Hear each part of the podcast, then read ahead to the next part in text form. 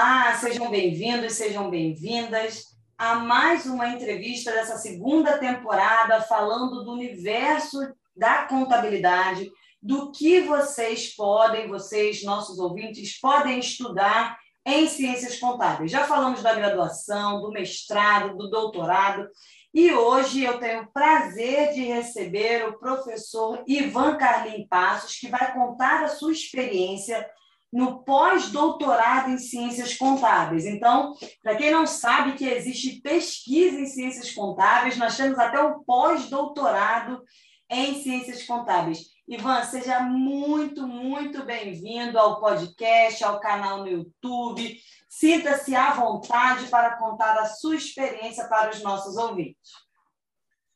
Bom, primeiramente, Tatiane, muito obrigado, né, pelo convite. Eu fiquei muito contente, né, em poder contar um pouco da minha experiência. Realmente, né, quando a gente fala em termos de pesquisa na contabilidade, é, o pessoal mal, alguns anos atrás, na verdade, quando eu entrei facu na faculdade, em 1995, né, os meus pais, meus avós, assim, mal sabiam que tinha faculdade em ciências contábeis, né? O pessoal achava que era curso técnico, né?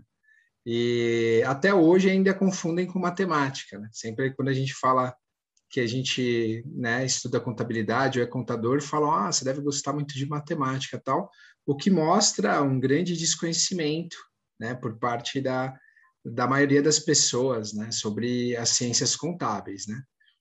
Bom, é, a pergunta, né, eu acho que eu fugi um pouco, é, fiz uma introduçãozinha, a pergunta é sobre o meu pós-doutorado né, em contabilidade, é isso? Mas primeiro vamos falar da sua formação acadêmica, como você chegou no pós-doutorado. Então, graduação, mestrado, doutorado, o que você estudou, quando você estudou.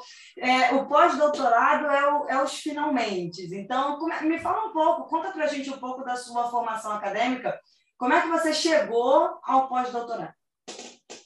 Bom, na verdade, é, a contabilidade, a, o curso né, de ciências contábeis ele, na verdade, entrou na minha vida por uma experiência que eu tive em escritório de contabilidade, né, durante o ensino médio. Né? Então, é, eu procurei ter algumas experiências profissionais durante meu ensino médio e eu tive contato, né, com o escritório de contabilidade.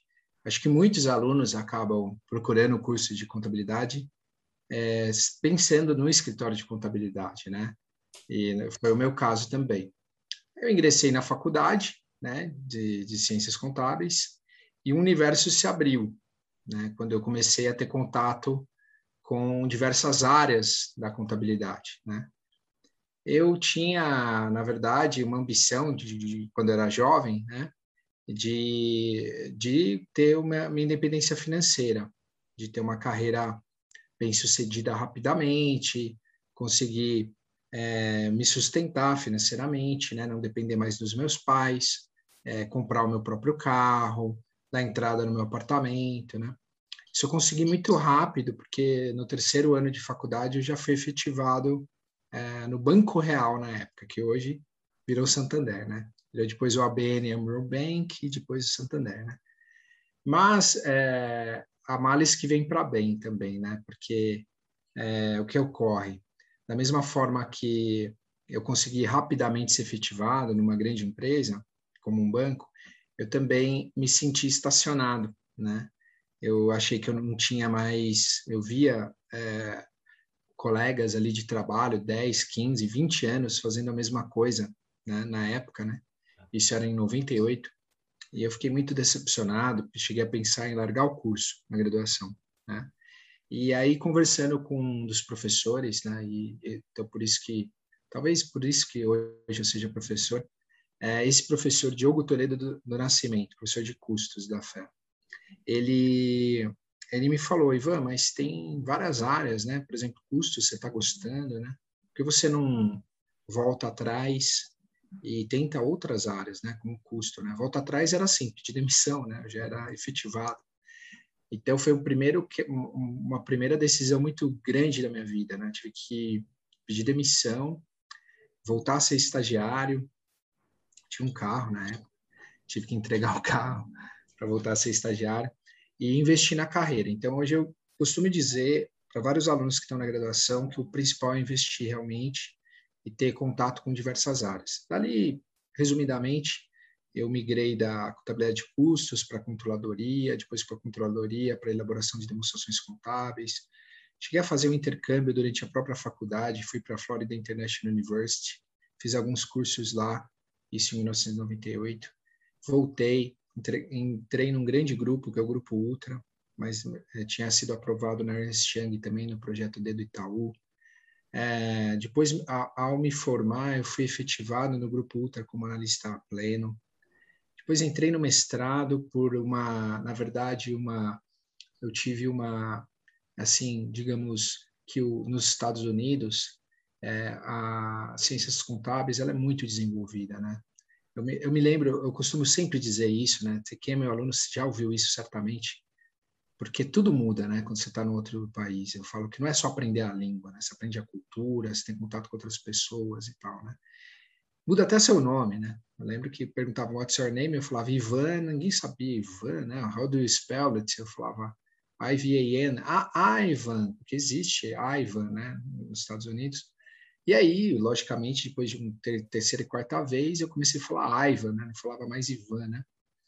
E, e também da mesma forma, what's your major? Eu falava accounting, que é ciências contábeis, e falavam O, né? Eu falava, meu, será que O é A, né? Porque eu me lembro quando entrei na, na FUVEST, passei na USP, né? Eu fiz na USP toda a minha carreira, e é, às vezes às vezes eu comentava com alguns colegas, ah, entrei na USP, mas você entrou em quê, né? Contábeis, ah, né? Porque não tem esse status, né? A profissão no Brasil, né? não tem o status de que tem medicina, que tem direito, etc. E nos Estados Unidos tem, né?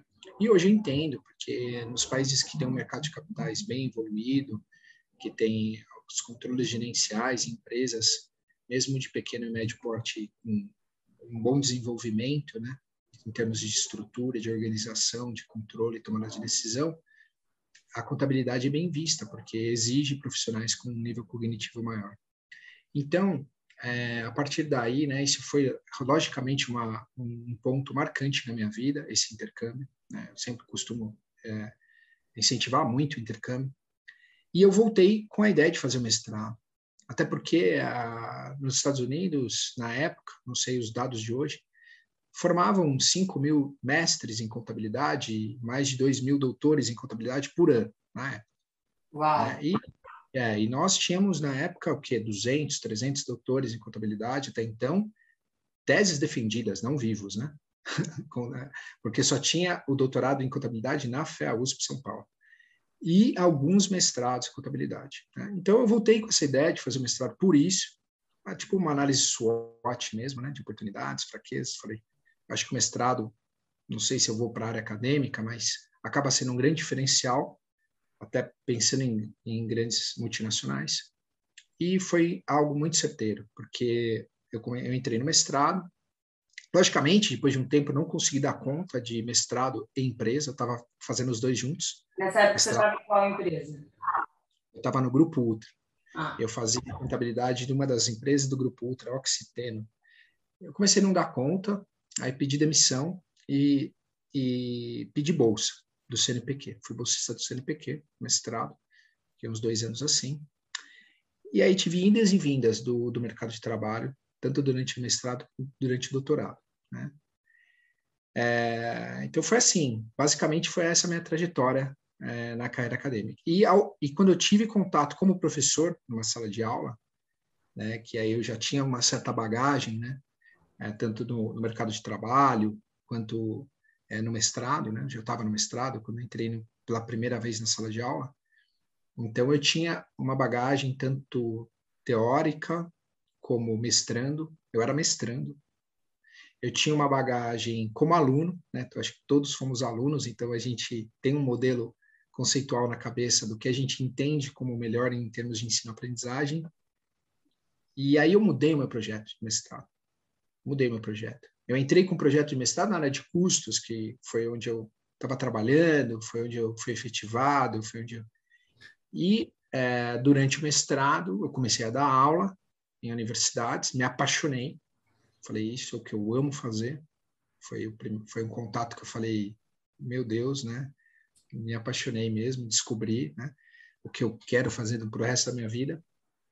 E, e aí mudei minha pesquisa, né? Então, minha linha de pesquisa é, é na área de ensino, né? Metodologias de ensino, desenvolvimento de habilidades, de, de pensamento crítico, de atitudes, é, de competências necessárias aí para o profissional da contabilidade.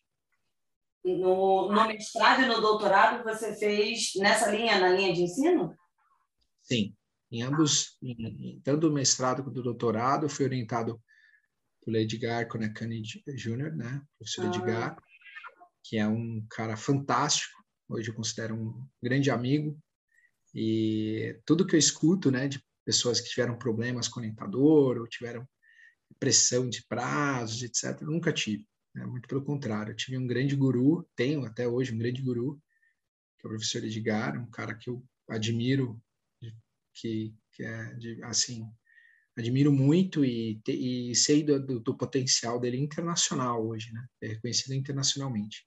Sim, sim. Eu, eu apresentei no consórcio doutoral, meu projeto de doutorado, ele estava na banca, porque o do meu doutorado é na área de ensino contábil, ele estava na banca e eu fiquei boquiaberta e, assim, as contribuições que ele fez para o projeto é fantástico. Realmente, é, você ter pesquisadores nesse nível no Brasil é, é, motivo de orgulho, né? Motivo de orgulho a gente pensar assim, não, eu, eu quero, é nesse, nesse caminho que eu quero seguir também.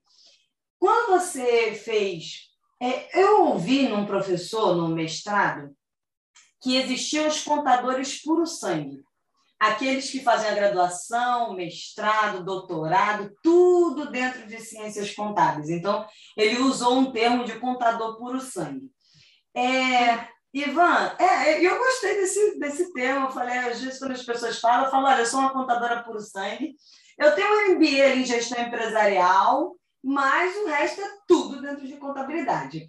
Mas me diz uma coisa, Ivan, você conheceu contabilidade no escritório. E aí você fez a graduação, mestrado, doutorado, pós-doutorado em ciências contábeis. Por que ciências contábeis? Em nenhum momento você quis fazer uma engenharia de produção.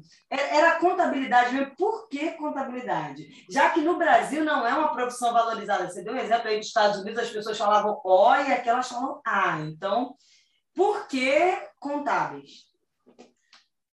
Olha, eu, eu, tenho, uma, eu tenho um artigo no jornal, né? Eu, eu sou coordenador já há 11 anos do, do, do, curso de Ciências Contábeis da Fundação Hermínio Aumento, em Araras, né? Além de professor da Universidade Federal Fluminense, no qual eu não sou dedicação exclusiva, por isso que eu tenho esses dois vínculos, né? É, alguns anos atrás, o, um jornal de Araras me pediu uma matéria sobre o curso de Ciências Contábeis, né, sobre o perfil de alunos e tal. O título foi Batalhadores de Ciências Contábeis. Então, eu acho que grande parte das pessoas que escolhem Ciências Contábeis não escolhem Ciências Contábeis porque, olha, meu pai, o sonho do meu pai é que eu seja um contador, o sonho do meu pai... Estou falando grande parte, tá? Lógico que tem exceções, né? De repente o cara tem um escritório lá e fala, eu quero que meu filho assuma um escritório. Mas aí ele é herdeiro, né? É outro nível. É outro nível. Mas, assim, é, eu acho que grande parte foi como eu, né? Eu, é, na verdade, eu sempre tive uma carreira esportiva muito forte. Eu fui jogador de basquete é, da, da Portuguesa, fui aqui da minha cidade também, fui campeão regional várias vezes e tal. Eu tive um acidente, eu fraturei o tornozelo, que interrompeu minha, a minha carreira esportiva, digamos assim. E sempre fui um bom aluno, sempre fui dedicado, nunca fui um aluno 10, nota 10, mas sempre gostei muito de ler. Né? Meu pai ensinou isso. Então, eu sempre gostei de estudar, sempre tive prazer em estudar. Então, quando eu vi que, que essa limitação física, né, por conta de, de realmente de muito tempo que eu teria de fisioterapia, é, impactaria fortemente ali a, a, minha qualquer chance que eu tinha de, de ter uma carreira profissional no basquete, eu foquei totalmente no estudo, né?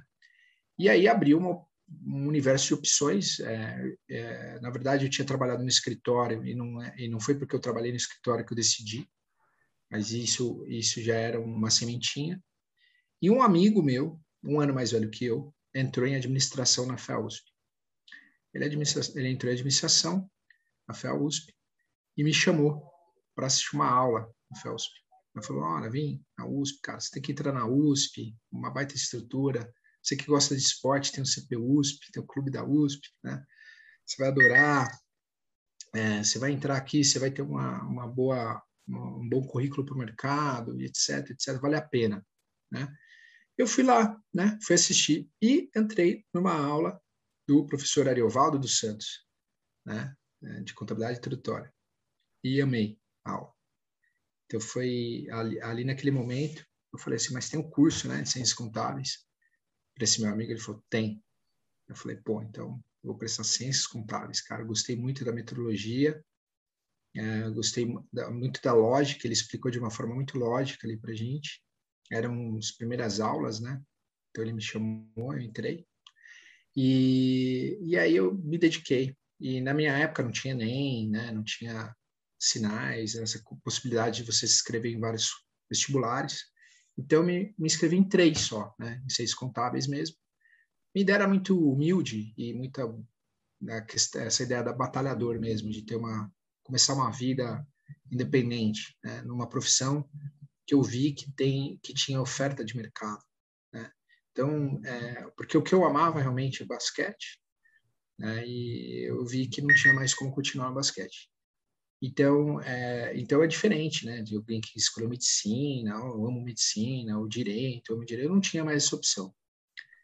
E aí eu, eu escolhi algo que poderia me, também me deixar feliz com outras coisas que eu pudesse galgar na minha vida, né?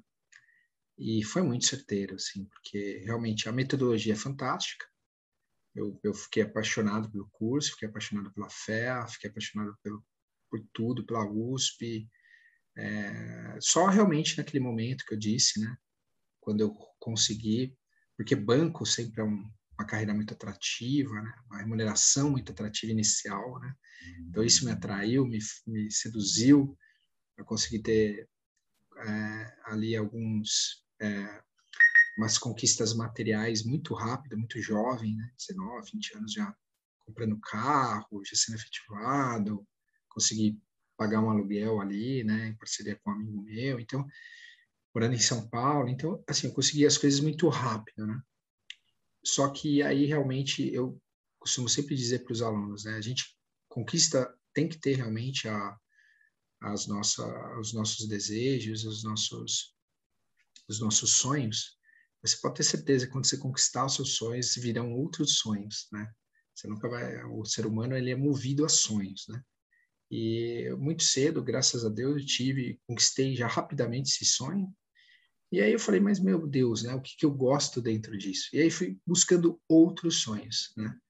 E fui, fui dentro da contabilidade primeiro, né? Porque realmente no curso lá a gente teve a felicidade de mostrar um leque muito grande, né? perícia, auditoria, contabilidade de custo, contabilidade gerencial, controladoria, é, né? própria contabilidade fiscal, é, contabilidade bancária, contabilidade pública. Então, deu, deu um, um, um, leque tão grande que eu falei, meu Deus, tem muita opção, então não é possível que eu não, que eu não me interesse por uma área aí, que eu não tenho interesse em me especializar em uma área. Né? Mas as coisas, é, eu fui seguindo as coisas, né, de acordo com como elas foram correndo. Inclusive, o intercâmbio surgiu de uma oportunidade de três anos de tentativa. Perseverança sempre foi uma, uma qualidade minha. É, três anos tentando, eu entrei na, eu entrei no eu passei no intercâmbio. É, inclusive já estava com o intercâmbio engatilhado numa metalúrgica que eu estava trabalhando aqui em Cajamar, na Guia Intercambiadores do Brasil, estava fazendo outro estágio. E eu ia para Bochum, na Alemanha, fazer um estágio lá. Estava até estudando alemão. E aí, de repente, saiu algo pelo CCINT, que é a cooperação de intercâmbio da própria USP lá, é, para ir para a Flórida, Miami. E aí eu fui, né, aceitei. Assim como também no doutorado, eu falei, vou fazer em contabilidade, queria fazer em contabilidade, queria fazer na, na área de ensino, e fiquei três anos tentando, mesmo tendo feito mestrado na, dentro da casa, é, eu não consegui entrar direto no doutorado, porque era o único doutorado no, no Brasil. Então tinha uma fila enorme, né, de pessoas querendo fazer. Então eu tive que respeitar um pouco a fila. Fui reprovado algumas vezes na última fase, mas mantive, mantive ali a minha, minha meu foco, queria fazer. E aí entrei no último ano que só tinha em São Paulo, né? Logicamente no ano seguinte, se eu não tivesse entrado naquele ano, no ano seguinte eu abri meus horizontes também para outros lugares, que aí depois no ano seguinte abriu em Brasília, abriu em Blumenau, eu, eu também com certeza ia procurar abrir meus horizontes. Infelizmente eu já não podia mais é, abrir para fora do Brasil, porque eu já tinha casado, já estava com filha, então já aí já questões pessoais mesmo já me impossibilitavam de, de, de pensar num doutorado fora, né? Então aí já tinha algumas limitações da, das minhas opções de vida mesmo. E quando você, o que é um pós-doutorado? Você disse não, depois que você realiza um sonho, vê outros sonhos. Então você fez o mestrado, aí veio o sonho do doutorado, você realizou o sonho do doutorado e chegou no pós-doutorado. Mas o que, que é um pós-doutorado? Eu vou ser bem franco, eu não gosto de, eu não gosto de ser, é, de, de, de ser de qualquer tipo de hipocrisia e eu vou ser bem franco, vou falar a verdade. Pós-doutorado para mim não foi o sonho. O pós-doutorado para mim foi uma opção de continuidade de pesquisas que eu gostar, que eu quis estar vinculado após o término do doutorado. Eu terminei o doutorado, mas tinham muitos projetos que eu estava vinculado, né, de, com, com a equipe do liderada, né, pelo professor Edgar Conecchione, jogos, outras pesquisas ligadas à minha tese, é, e outras, o, o projeto do curso no Coursera. Então, tinham vários projetos ligados ali, e aí surgiu a oportunidade de eu fazer o pós-doutorado para continuar esses projetos então, eu vejo o pós-doutorado como estágio de ensino e, e pesquisa, né, em que você é tipo um visiting professor, é, mas que você tem um projeto. Você tem um projeto, você está ligado a uma equipe, você está ligado a um grupo de pesquisa e você vai co colaborar. Então, para mim, assim, não foi. Eu terminei, eu estava fazendo o doutorado e já pensei, olha, depois do doutorado eu vou fazer um pós-doutorado. Não eu acho que como eu, como a maioria dos doutorandos, né, acho que está pensando ali num concurso público, ter uma estabilidade numa instituição pública em que no Brasil a gente acaba tendo a possibilidade de ter o ócio produtivo para se focar nas pesquisas, né, para se focar realmente na, na em, em, trazer o nosso melhor ali de tudo que a gente estudou, em gerar conhecimento, em tentar é, trazer novos modelos, seja uma, numa, pesquisa mais básica ou numa pesquisa mais aplicada, né? Acho que modelos mais numa pesquisa aplicada, na verdade, né? Eu tinha, eu era como todos, assim, eu não tinha né, nada além de todos, mas ah, as coisas da forma como aconteceram para mim, que eu sempre gostei de, de ser, de topar os desafios que o professor Edgar me colocava, então, minha dissertação foi pioneira sobre interdisciplinaridade no ensino e na pesquisa contábil no Brasil. E minha pesquisa também, e minha tese também foi pioneira sobre raciocínio crítico ou pensamento crítico na contabilidade no Brasil. Ser pioneiro, né, eu vou te falar. É, apanhar é mais na banca, não é não? Não é fácil. É a opção de apanhar muito de banca. É, para os meus hoje eu tenho alguns orientantes de mestrado, né? Eu sou professor de mestrado profissional de administração ligado à UF, no Profiap, e eu não recomendo ser pioneiro em nada. Muito pelo contrário. Né? Eu recomendo você no mestrado ali dar sequência de uma linha, tal, porque realmente sofri na pele, mas foram coisas que é, realmente estavam muito bem estruturadas. O professor Edgar tem um conhecimento é, lá fora muito grande, ele já fez um pós-doutorado lá fora, doutorado e pós-doutorado né, lá fora. Então ele tem uma, ele te passa uma segurança muito forte para quebrar paradigmas dentro é, da nossa classe, né? Então quando eu, quando no mestrado eu resolvi falar de interdisciplinaridade no ensino e na pesquisa contábil, isso a gente está falando lá em 2004, quando eu defendi, né? Então comecei a falar disso lá em 2002 realmente foi difícil, não foi fácil. Tá? A gente viveu um momento em que, só para você ter uma ideia, o Congresso USP de Controladoria e Contabilidade, que hoje está na 21 edição, né? eu, te, eu, participei da primeira edição, chamava Seminário de Contabilidade USP, né?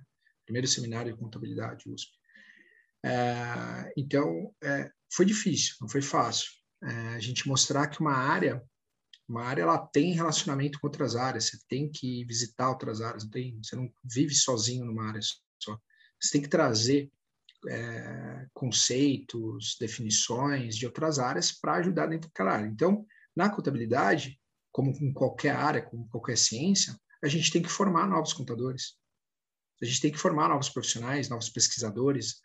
Então, gente, nada melhor do que nós, que sabemos contabilidade, estudarmos o que é melhor de método para aprender contabilidade.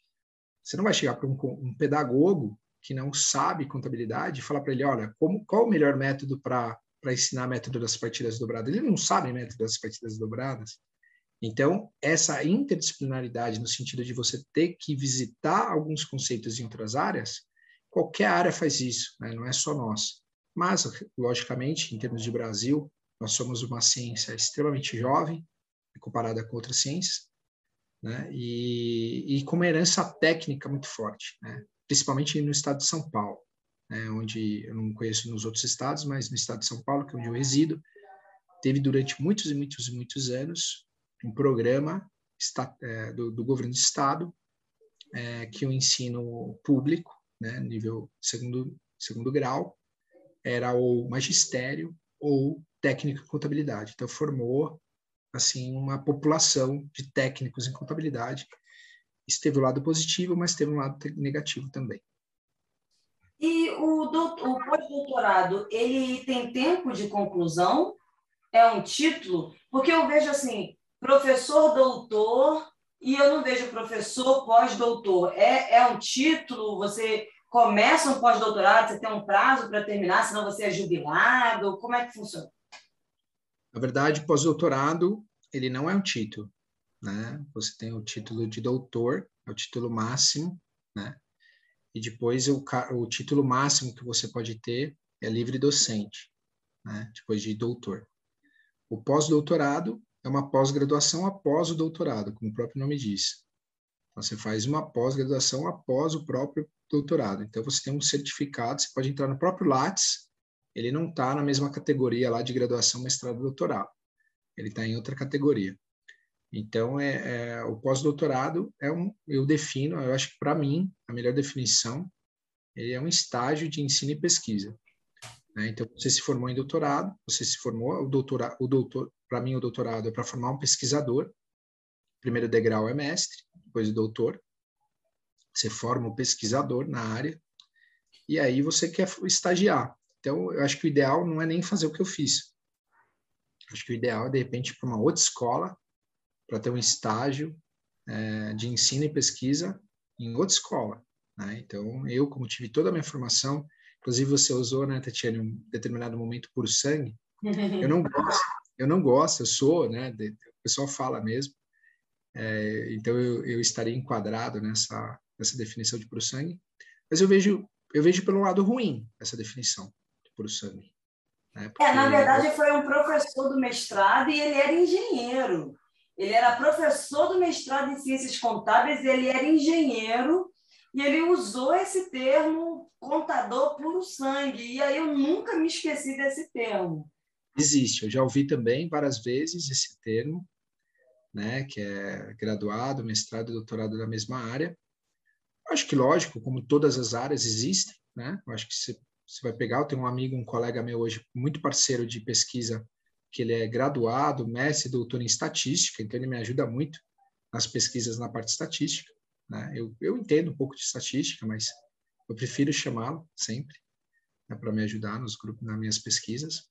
Uh, então ele é puro sangue estatística. Né? Mas eu, eu não acho que todo mundo tem que almejar isso ou achar que isso é melhor do que ser mais heterogêneo. Eu acho que a endogenia dentro de uma área só cria vieses também dentro da sua própria área. Você claro. passa, passa a não visualizar o que é possível em termos até metodológicos de pesquisa né, em outras áreas. Nossa área, pelo menos na minha formação, muito positivista. Então, eu tenho uma formação muito positivista, né? Então, toda pesquisa que eu faço, ela é extremamente positivista, né? Eu vou, eu vou pensar na estrutura de pesquisa, é, de introdução, né? referencial teórico, né? Na introdução justificando o problema, um referencial teórico definindo ali os conceitos, uma metodologia que esteja adequada a responder aquele problema de pesquisa, uma análise de resultado, uma discussão de resultado e conclusões. É uma linha bem positivista de, de, de, de você verificar a realidade, de você testar a realidade, ou como dizia Popper, de falsear, né? Se é possível de falsear. Agora, é, tem outras linhas. Vai psicologia tem fenomenologia, fenomenologia você vai para você vai para a economia tem uma, uma linha também bem diferente em algumas áreas, né? Principalmente quando você, você fala de, de é, pesquisas qualitativas. Eu acho que é muito legal esse intercâmbio. Aí na livre docência, que é o que eu almejo, né? Tá falando de sonhos, no futuro eu almejo ser livre docente um dia, porque eu acho que na livre docência é que você vai fazer realmente uma tese em que você vai buscar é, conversar com muitas áreas, né? Então, eu não, é, se eu não me engano, em poucas instituições hoje públicas você tem a possibilidade de fazer a livre docência, são pouquíssimas, não, acho que a maioria não tem essa possibilidade, é, mas é, é, algo que eu, que eu almejo no futuro, fazer a livre docência como algo para realmente me satisfazer pessoalmente, que eu acho que isso é importante, a gente tem que estar satisfeito pessoalmente. Bom, eu desejo todo sucesso aí nessa, no concurso para livre docência, mas me fala um pouco da rotina do pós-doutorando. Tem crédito para cumprir, matéria? Como é que é uma rotina do pós-doutorando? Na verdade, pós-doutorando, ele tem, você tem um projeto, você apresenta um projeto, né, para ser aceito no pós-doutorado, e a partir desse projeto, uma comissão, né, uma, uma comissão julga o que você tem que fazer em termos de pontuação ali, o que você tem que contribuir para para o programa em termos de você vai dar aula, né? Você vai dar, você vai, você vai fazer parte do corpo docente, tipo um visiting professor mesmo, né? Então eu fui visiting professor ali, digamos, da FELUSP, que eu fiz, onde eu fiz a, o pós-doutorado. Eu fui visiting professor e eu fiz parte do, do corpo docente ali durante um tempo, né? Como professor pós-doutorando e continuei nas minhas linhas de pesquisa. Né? Continuei é, a cada ano ali, eu tinha uma meta de a cada ano um artigo, né? submeter pelo menos um artigo. Consegui depois publicar. Quanto tempo no, fazendo pós-doutorado? Eu fiz um primeiro ano, né? era, era anual pós-doutorado. Então, eu fiz um ano, terminou, é, aí houve um convite do meu, meu supervisor, né? Porque aí no pós-doutorado não é mais orientador, né? Supervisor de pós-doutorado. Ok. Você, você quer continuar mais um ano? A gente prorroga mais um ano. Vamos, vamos prorrogar mais um ano. Tá legal, tal. Você monta mais um projeto. Você tem interesse?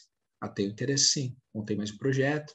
Disse o que, que, que eu queria continuar pesquisando, o que, que eu queria continuar colaborando, né? Em termos de, de ensino, em termos de, de orientação também, todas as áreas, né? no tripé mesmo, ensino, pesquisa e extensão. Renovei por mais um ano, fiz mais um ano, participei de vários projetos, publiquei mais um artigo, é, dei aula, ministrei também, orientei também, terminei mais um ano. Terminado aquele, aquele ano, quando estava chegando ao final, o professor Edgar, meu supervisor, falou, Ivan, e aí, você tem interesse de renovar mais um ano? É possível. Né? O tempo máximo que a USP permite são três anos. O que, que você acha? Falei, ó, fantástico, né? Eu estou gostando muito, eu não quero sair daqui nunca, né? eu estava lá desde 95 e estava já chegando em 2015, quer dizer, eu só fiquei 20 anos na USP, né? E é, falei, não, lógico, eu renovo mais um ano e produzo e continuo produzindo. Continuei produzindo mais um ano, publiquei mais um artigo, continuei ministrando, continuei ajudando em outros projetos. E no final, logicamente, você tem que reportar tudo isso, passa por uma avaliação, passa por uma comissão, né, para aprovar ou não, para que você ganhe um certificado. Né? Então, eu já tinha ganho dois anos de certificados de pós-doutorado, e no terceiro também ganhei. Ah, então, são três certificados de pós-doutorado ou é um só? Como funciona? Foi um só durante três anos. Foi um só durante três anos. Mas é como se fosse três, três pós-doutorados, né? Assim, mas na verdade só vale como um. É, eu fiz um de três anos. Mas é, na verdade, é porque assim, eu não estava pensando muito em ter mais linhas ou ter mais título, porque não é um título, né? Então, realmente ali o que me importou foi é, ampliar o máximo possível o prazo, dentro do que eu poderia contribuir, tanto para o programa quanto para a instituição, e o que ela podia contribuir para mim. Então, o vínculo foi ótimo para mim, foi ótimo para a instituição, e a gente manteve o máximo de tempo que foi permitido. Ah, logicamente, isso vai variar de instituição para instituição, e logicamente aquele que quer só ter uma linha pós-doutor é, no currículo, acho que consegue em um ano. Né? Eu acho que a maioria dos pós-doutorados vai ser de um ano. Inclusive, eu acho que tem de menos tempo, tá? Eu acho que tem alguns internacionais aí que você faz é, bem menos tempo. Não tô, não tô criticando, até porque eu acho que, é, é, inclusive, quando eu terminei o pós-doutorado é, na Fé, eu tive contato por causa do pós-doutorado com uma professora do Chile e ela fez um convite para fazer o pós-doutorado no Chile, né, no, no, sul do Chile, não me lembro agora exatamente o nome da instituição, mas era numa área de pesquisa muito interessante para mim. É, eu teria que ir para o Chile, pelo menos ficar seis meses lá, né? E infelizmente minha, minha, infelizmente e felizmente, né? Porque eu tinha tinha acabado de ser papai novamente, então eu não eu não eu não eu não eu não quis, né? Eu não aceitei. Então eu não fui. Mas, assim, eu acho fantástico, são experiências fantásticas. Você vai, você vai ficar numa instituição, se você vai. Eu, no futuro, gostaria de ter a oportunidade de fazer mais outros pós-doutorados em outras instituições, principalmente no exterior. Eu acho que aí o legal é trocar cultura, né? Trocar, né? Aprender outra cultura, aprender outras metodologias de pesquisa, outros, trazer é, o que for de melhor aqui para nossa realidade, né? Acho que isso é isso é muito legal, né?